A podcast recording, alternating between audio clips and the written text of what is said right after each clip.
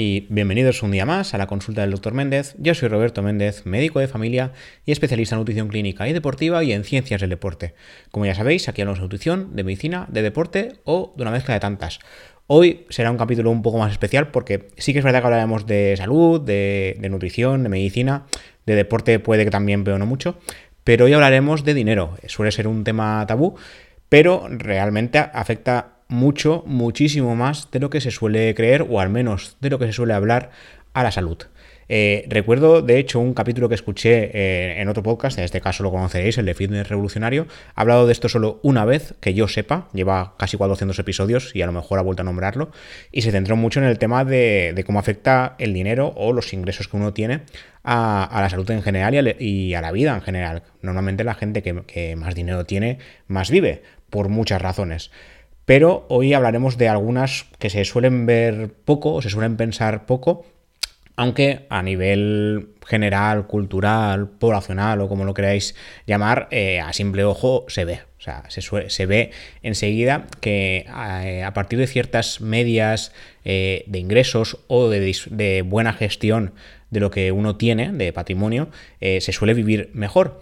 Pero esto no depende siempre de los ingresos. Hoy hablaremos de, muchas cosas. Hablaremos de lo que es el estrés financiero y de cómo afecta a la salud, de cómo está afectando la pobreza al mundo en general y de cuál sería el salario de la felicidad, entre comillas, porque la felicidad no se puede comprar, todos los estudios lo indican, aunque en las películas se vea mucho que uno es súper rico y es súper feliz. Eso es mentira, es imposible comprar la felicidad, pero se puede gestionar y se ha visto que a partir de cierto punto eh, tener más dinero o tener más ingresos a nivel anual no sirve para nada, al menos a nivel felicidad. Siempre decimos lo típico de ojalá me toque la lotería y no tener que volver a trabajar o tener un montón de dinero, pero la realidad es que cuando menos dinero tiene uno, más lo busca, pero cuando ya se tiene cierta media, no hace falta ser súper rico, no hace falta tener un, Lamborghini en la puerta, sino simplemente pues tener una cierta cantidad de dinero disponible y vivir normal, vivir bien, a partir de cierto punto da igual seguir cobrando más, da igual ser un futbolista famoso o ser un ganante de éxito, porque realmente esa cantidad de dinero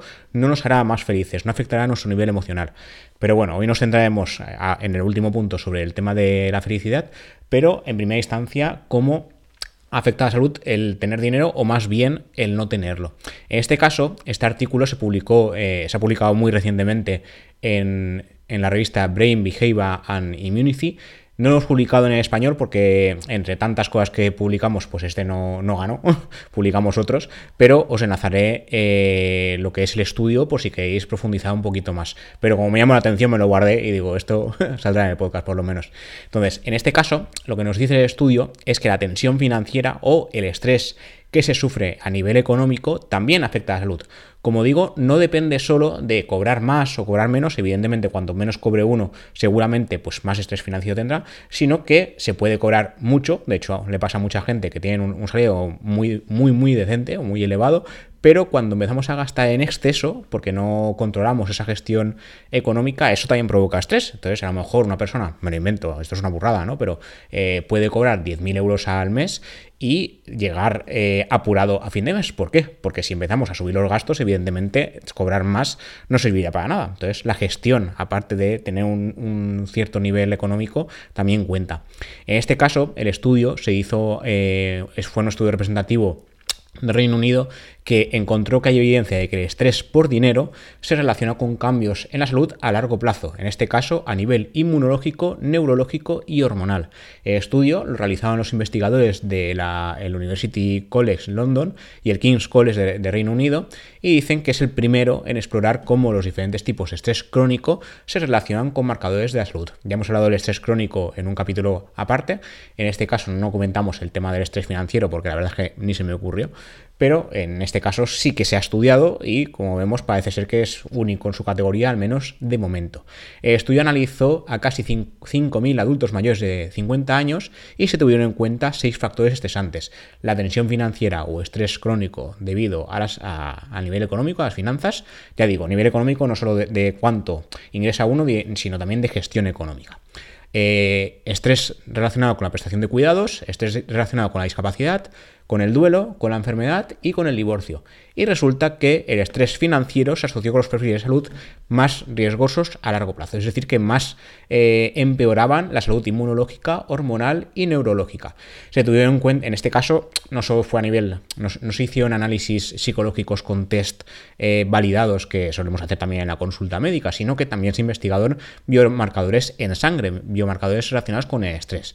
En este caso se, estudió el cortisol, que es la hormona típica del estrés, la PCR o proteína C reactiva, que también se relaciona con enfermedades inflamatorias, pero con estrés crónico se eleva, y el, fibrón, y el fibrinógeno, que son actores inmunes que responden en todos casos a la inflamación. También está el factor de, crecimiento de insulina, el, el IGF-1, que en este caso, si bien es cierto que tiene eh, relación obviamente con la insulina, también está relacionado con el envejecimiento y la esperanza de vida, y por tanto con la inflamación. A mayor inflamación, como ya hablamos en el capítulo dedicado íntegramente a la inflamación crónica o en el estrés crónico, a mayor inflamación a largo plazo, menor esperanza de vida y por tanto también, bueno, y también menor calidad de vida. En este caso, los participantes de ese estudio que informaron de estrés eh, financiero bueno, que, mentira, que, informaban primero de estrés en general, tenían un 68% más de probabilidad de eh, pertenecer a categorías de alto riesgo que a las categorías de riesgo moderado o bajo tras un 4 años de seguimiento. Sin embargo, las que están estresadas solo por el dinero, por las finanzas, como dice el estudio, tenían casi un 60% más de probabilidades de mostrar un perfil de alto riesgo cuatro años después. Por cada estrés añadido, como el divorcio, eh, entre otros eh, ejemplos, la probabilidad aumentaba un 19%. O sea, cada estrés que teníamos de más, si teníamos 6, pues ya, el pack completo, pero cada uno de ellos 19% más de riesgo. Además, estas asociaciones siguieron siendo significativas independientemente de otros posibles factores de confusión, factores genéticos, socioeconómicos, edad, sexo o estilo de vida. En este caso, incido en el tema de factores socioeconómicos porque aquí, cuando los estudios hablan de esto, eh, lo que habla es del nivel económico que tiene una persona, es decir, nivel de ingresos. Por tanto, da igual eh, el nivel de ingresos que tengamos, pero si sufrimos estrés por el dinero, esto a largo plazo afecta a nuestra salud. Da igual que cobremos un montón que cobremos muy poquito. ¿vale? Entonces la gestión económica en este caso también sería importante. Como explica una de las epidemiólogas responsables del estudio, se descubrió que el estrés financiero era más perjudicial para la salud biológica, aunque se necesita más investigación al respecto, como siempre suele pasar. Esto puede deberse a que esta forma de estrés puede invadir muchos aspectos de nuestras vidas, en este caso, como dicen los investigadores, provocando conflictos familiares, súper típico, conflictos incluso con amistades, exclusión social, en este caso si se tiene un, estrés financiero debido a bajos ingresos, e incluso hambre o falta de vivienda, obviamente. Esto lo, hablaremos también después en el, siguiente eh, estudio que comentaré. Los resultados no significan necesariamente que el estrés esté causado directamente por problemas de salud, pero sí sugieren que el estrés tiene un impacto significativo en el cuerpo que envejece. Y algunas formas de estrés podrían tener mayores efectos físicos que otras. Al final, como dijimos en el, episodio del estrés crónico, el estrés a largo plazo hace que perdamos calidad y cantidad de vida. Se sabe que estrés agudo eh, da lugar a una cascada de respuestas, en este caso cambios hormonales, cambios en la respiración, presión arterial y frecuencia cardíaca, y el sistema inmunológico también responde produciendo moléculas proinflamatorias. Pero si esto se mantiene a largo plazo, se provoca una activación inmune crónica, lo que puede aumentar el riesgo de enfermedad mental y física. Cuando el sistema inmune y neuroendocrino funcionan bien, se mantiene la homeostasis y se preserva la salud, pero cuando hay estrés crónico, como explican los investigadores, se puede, eh, puede haber cambios a nivel biológico y provocar enfermedades. Entonces, siempre decimos que el estrés no provoca enfermedad, porque sí que es verdad, si un día tenemos un mal día y tenemos estrés, por ese día seguramente no nos vamos a enfermar. Pero cuando el estrés es continuado, eso sí que, hemos, sí que se está viendo, al menos en los últimos años, que sí que puede provocar enfermedad. Entonces, en el estudio actual, el estrés financiero, el estrés eh, económico en este caso, el duelo y las enfermedades de larga duración mostraron los mayores cambios a largo plazo justamente los biomarcadores inmunológicos y neuroendocrinos. Esto indica un efecto físico continuo de estrés crónico. Por supuesto, estos tienen limitaciones, que decía, han tenido cuatro marcadores, podrían haber habido más. Pero en el estudio, por ejemplo, mayor consumo de alcohol, más de tres dosis por semana, se asociaba con un perfil de riesgo más bajo. Esto sí me ha parecido un sinsentido, pero en, este caso los investigadores eh, explican que puede deberse al hecho de que el alcohol tiene efectos antiinflamatorios, pero no necesariamente significa que a más consumo, más beneficios. Esto lo hemos explicado ya en varios episodios, ¿vale? Sí que tenemos un episodio en el que expliqué que en ciertas personas el tema de eh, consumir alcohol en moderado, entre una y dos eh, porciones, que sería una o dos latas de cerveza, por ejemplo, al día, dependiendo si uno es hombre o mujer. Esto sí que está estudiado. Mujeres una, hombres hasta dos. Sí que se ha visto que se reduce la ansiedad en determinadas personas, no en todo el mundo. Entonces, quiero decir, no vayamos aquí consumiendo alcohol porque no es que tengo ansiedad. No funciona así, ¿vale? Se ha visto en el estudio y, y es una cosa que se tiene que seguir investigando, ¿vale? Luego, por otro lado, eh, otro artículo que en este caso sí que lo publicamos en el periódico, en el español, no, no, lo hice yo, lo hizo una compañera, eh, se, titulaba Así mata la pobreza. Os, lo lanzaré porque me parece muy llamativo y la verdad es que tiene eh, mucho sentido. En este caso, para que nos hagamos una idea, como decimos en el artículo, la pobreza mata más que el alcohol, la obesidad y la hipertensión. Sin embargo, esas tres últimas las tenemos siempre muy en cuenta en la consulta, en las conversaciones sociales, pero no solemos tener en cuenta eh, el tema económico. En este caso, lo que se vio, eh, según datos eh, recientes, hay 822 millones de personas que están en, en, este caso, en rango de pobreza. En este caso, solo en España, imaginaos a nivel mundial. Y estos datos han ido aumentando desde hace 20 años. Los datos provienen de la FAO que alerta en, el último informe de que el estado de seguridad alimentaria y nutrición en el mundo está cada vez peor, hay cada vez más desigualdades. El hambre es la consecuencia más visible de la pobreza, pero esta es una, eh, contingencia con muchas otras aristas que se relacionan con la salud. La pobreza, como digo, mata. Y se ha visto también justamente en, otro estudio, en este, en este caso publicado en The Lancet que da fe de, que la pobreza eh, aumenta tanto la mortalidad, como hemos repetido ya varias veces que la pobreza mata, como la morbilidad, es decir, tener eh, varios tipos de enfermedades y que, que decaiga la esperanza de vida. En este estudio lo que se vio es que un bajo nivel socioeconómico resta 2,1 años de esperanza de vida, el consumo de alcohol restaría 0,5, la obesidad 0,7 y la hipertensión 1,6. Es decir, la pobreza ganaría en cuanto a mayor mortalidad que justamente estos tres factores de riesgo cardiovascular que, de los que solemos hablar mucho. Como explica eh, unos investigadores, vivimos en un mundo muy desigual en los que unos se enferman más que otros y unos mueren más que otros. Y tener cierto nivel socioeconómico puede salvarnos o al menos mejorar eh, este riesgo de acabar más enfermos y de morir antes. En este caso, una de las líneas de investigación se centró en explicar cómo y por qué la pobreza puede matar más que otras enfermedades. De hecho, la crisis eh, generada por el COVID ya ha dado cuenta de que en pandemia eh, se vio que a mayor vulnerabilidad, a menor nivel socioeconómico, a mayor pobreza, se moría más. Era más eh, fácil enfermarse y más fácil acabar mal o acabar falleciendo. ¿vale? como decía, como dice el mismo investigador, al principio los que más morían eran los más vulnerables. Por un lado, los más mayores y enfermos enfermos crónicos y por otro los que sufrían más desigualdades. Sí que es verdad que tener enfermedades previas crónicas o tener cierta edad eh, aumenta el riesgo. Esto puede pasar con el COVID, con la gripe, con otras enfermedades infecciosas. En este caso, tenemos la pandemia reciente, pues hablamos del COVID. Pero a mayor desigualdad, a menor nivel socioeconómico, se veía que también se moría más. Luego, eh, por otro lado, en esta desigualdad, eh, el investigador principal destaca el papel de las enfermedades crónicas no transmisibles, sobre las que hay un papel eh, predominante de la alimentación y las facilidades de acceso a una dieta equilibrada y saludable, dos variables que influyen en el poder, que, donde el poder adquisitivo influye mucho. En el propio informe de la FAO se resalta que los hogares con menos recursos están más expuestos a una dieta de mala calidad y que esto da lugar a diferentes formas de malnutrición o desnutrición y, y carencias de micronutrientes. Y en el otro cara de la moneda, eh, a menor nivel económico, también se ha visto mayor riesgo de sobrepeso y obesidad. Esto puede pasar en todos los estamentos de la sociedad, pero sí que se ha visto que a menor nivel socioeconómico suele pasar más.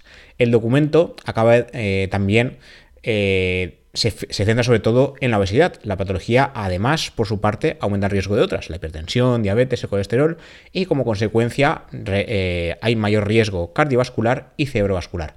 Según otro estudio, en este caso realizado por Save the Children, la obesidad ataca más a los hogares de renta baja. Un 32,5% de los niños españoles con exceso de peso provendría de familias con menor poder adquisitivo frente al 19% eh, de obesidad infantil que se ve en familias de rentas más altas.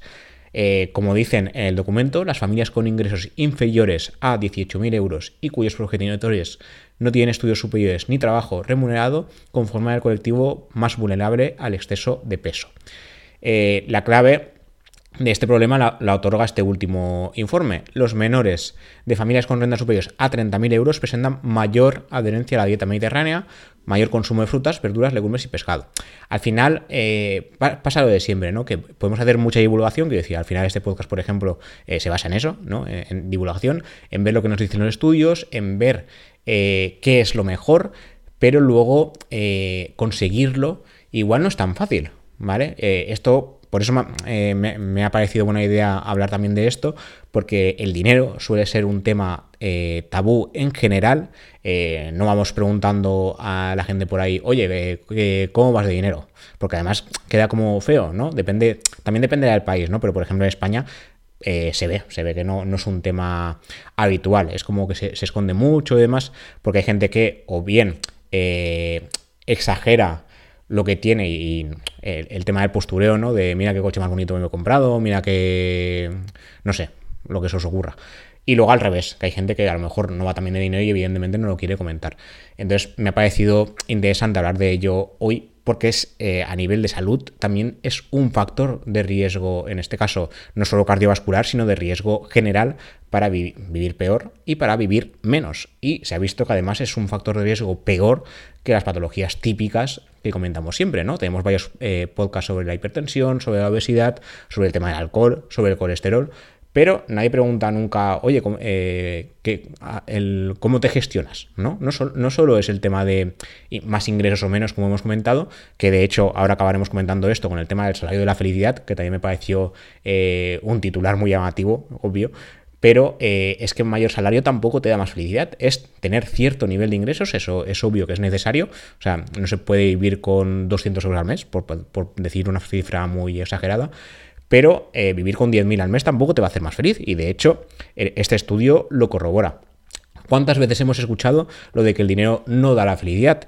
Eso no solo es así, sino que además es que eh, ha dado para muchos debates y siempre es igual, depende a quién le preguntes. Aunque parezca eh, un tanto chocante, como decimos en el artículo, sí que hay científicos que se han, propuesto ver si el dinero influye en la felicidad. No se puede comprar la felicidad, pero sí que existe un nivel de ingresos eh, determinado que sí que parece que eh, nos hace estar más contentos con, con la vida. ¿No? En este caso, este, el estudio se publicó en, Psychological and Cognitive Science y lo que, nos dijo, lo que nos dice, el estudio está realizado en Estados Unidos, quiero puntualizar esto porque hay que ir con pinzas con el tema de cuánto dinero, y lo que se vio es que según los investigadores de la Universidad de Princeton, la cantidad para acercarse a la felicidad serían 75 mil dólares anuales.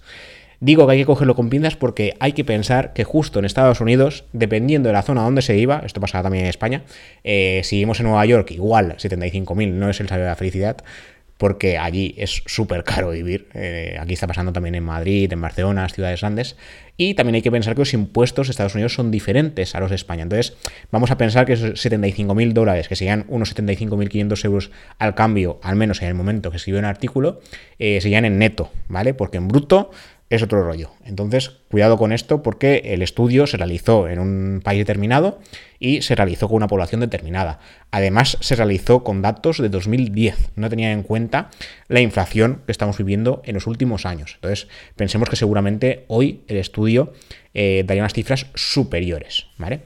Aún así, aunque seguramente serían superiores, estos serían alrededor. Este, el día que lo leí por primera vez el artículo, calculé, creo que son unos 6.000, 6.000 y poquito eh, mensuales. No, no, recuerdo exactamente la cifra exacta, pero serían unos 6.000 y algo mensuales. Y ya digo, yo lo daría como neto, pero el estudio no corrobora. O sea, yo me, he ido a ver el estudio en cuestión, aparte del artículo que escribimos en español, y no lo corrobora 100%. Entonces, eh, eh, aún así, en el artículo explicábamos que en el momento del estudio, pocos españoles alcanzarían eh, el conocido como salario de la felicidad porque para ser exactos, solo un 4,19% de los declarantes del impuesto sobre la renta a las personas físicas, el legendario IRPF, se situaría por encima del tramo de los 60.000 euros.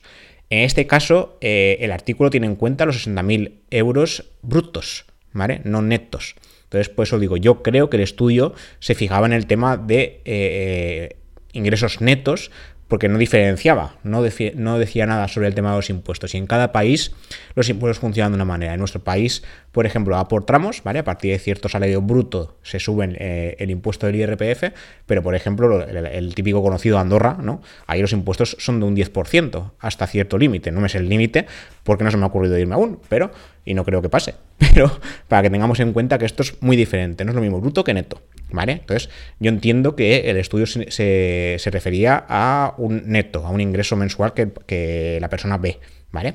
Aunque el estudio en cuestión eh, tuviera que llevar eh, una frase muy al estilo Mr. Wonderful, ¿no? Bien podría ser eh, lo siguiente, ¿con qué poco se puede ser feliz? En este caso se, eh, se preguntó a mil estadounidenses durante 450 días y los resultados concluyeron que el 85% se encontraban felices, muy por encima del 39% estresados y del 24% que se encontraban deprimidos. ¿Qué quiere decir esto? Que la felicidad no se compra. ¿vale? No se puede comprar. No hay un salario de la felicidad. Lo llamativo del estudio, como confirmamos en el artículo que os enlazaré, es que eh, la visión de afinidad es diferente, porque está dividida en dos aspectos. Por un lado, se analizó el bienestar emocional de los, entrevistados, para que se tuviera en cuenta la frecuencia y intensidad de momentos de alegría, momentos de estrés, tristeza e ira. Y por otro lado, la evaluación de la vida, entendida como qué piensa cada uno de los encuestados que, cómo es su vida, ¿no? cómo la valoran. De esta forma, aseguraron que los ingresos económicos y la educación serían los dos factores que más influyen en la evaluación de la vida. Pero si se trata de analizar los momentos del ayer, es decir, los, recuerdos, que es como también se refieren al bienestar emocional, tendrán más valor otras cuestiones como la salud, la soledad o el tabaquismo. Entonces, eh, todo tiene un límite. El estudio cifró en 75.500 euros la cantidad a partir de la cual nuestro bienestar parece no progresar más, pero eso no significaría que seamos más felices. ¿Vale? Entonces, en este caso, eh, la conclusión fue que las personas con las rentas más altas sí que podían eh, comprar, entre comillas, satisfacción vital, pero no podían comprar la felicidad. Y por supuesto, tener eh, con unos ingresos no tan elevados, también se, podía estar bien con la vida, pero lo que dio el estudio es que a partir de ese límite no se podía estar mejor. No valía la pena intentar buscar más dinero porque es que no, no te salía cuenta, ¿vale? Entonces, eh, aunque eh, las 450.000 respuestas también demostraron aquello de que no es más riesgo el que más tiene, sino que el que menos necesita, esta frase es muy típica, eh, sí que es cierto que un aumento de 100 dólares, como se, ejemplifica en el mismo estudio, no tiene la, misma importancia para un alto directivo que para alguien que gana el salario mínimo. Esto se estudió, ¿vale? Entonces, eh, depende de cuánto, esto me, me, ha parecido siempre también muy obvio, depende de qué cantidad de dinero eh, ingrese uno, más le parecerá 50 o 100 euros, en, aquí eran dólares, que si, eh, o sea, cuando uno ingresa poco, 50 o 100 euros le parecía mucho dinero, y cuando uno ingrese mucho, pues le parecería poco, porque a nivel porcentual, pues es diferente, ¿vale? Pero, sin embargo, resultados indicaban que una duplicación de los ingresos podría tener un impacto similar en ambos casos. Es decir, si de repente, si estás cobrando 1000 al mes y de repente cobras 2.000 al mes siguiente, el impacto emocional será igual que si pasas de cobrar, por ejemplo, 5.000 y pasas a 10.000. O sea, se ha duplicado, evidentemente la cifra es muchísimo mayor, pero a nivel emocional sí que se nota. Pero como digo, eh, no, o sea, a partir de cierto límite no, vale la pena eh, buscar más. Esto es lo que decía el estudio, la verdad es que me pareció interesante. Eh, también hay que decir que depende, ¿no? Porque no es lo mismo vivir, por ejemplo, en una gran ciudad donde los gastos son horriblemente elevados, como decía Madrid, Barcelona, las grandes ciudades que, por ejemplo, con el tema de alquiler y vivienda, que es lo que más preocupa hoy en día, se han puesto prohibitivas, que vivir en una ciudad más pequeñita, en un pueblo donde este tipo de cosas no, eh, no representan tanto porcentaje del sueldo de una persona. Entonces, claro, depende de dónde viva uno, depende de cómo se gestione y depende de, la base de la que parta. Yo creo que el estudio se quedó corto en algunos aspectos, pero me parece interesante también incluirlo en el capítulo de hoy. Y nada, espero que os haya gustado el, episodio, a mí me pareció un tema interesante para comentar y hace tiempo que le daba un poco de vueltas y después de, escuchar al de Fin de Revolucionario, pues más, la verdad. Y nada, como siempre, nos vemos si veis esto en YouTube o nos escuchamos en las diferentes plataformas de podcast a partir de Cuonda Podcast que distribuye a todas las demás, Spotify, iBox, Apple Podcast, Google Podcast, Pocket Cast, la que queráis, estamos en todas partes. Y nada, lo dicho, nos vemos y nos escuchamos en siguientes episodios. Hasta la próxima.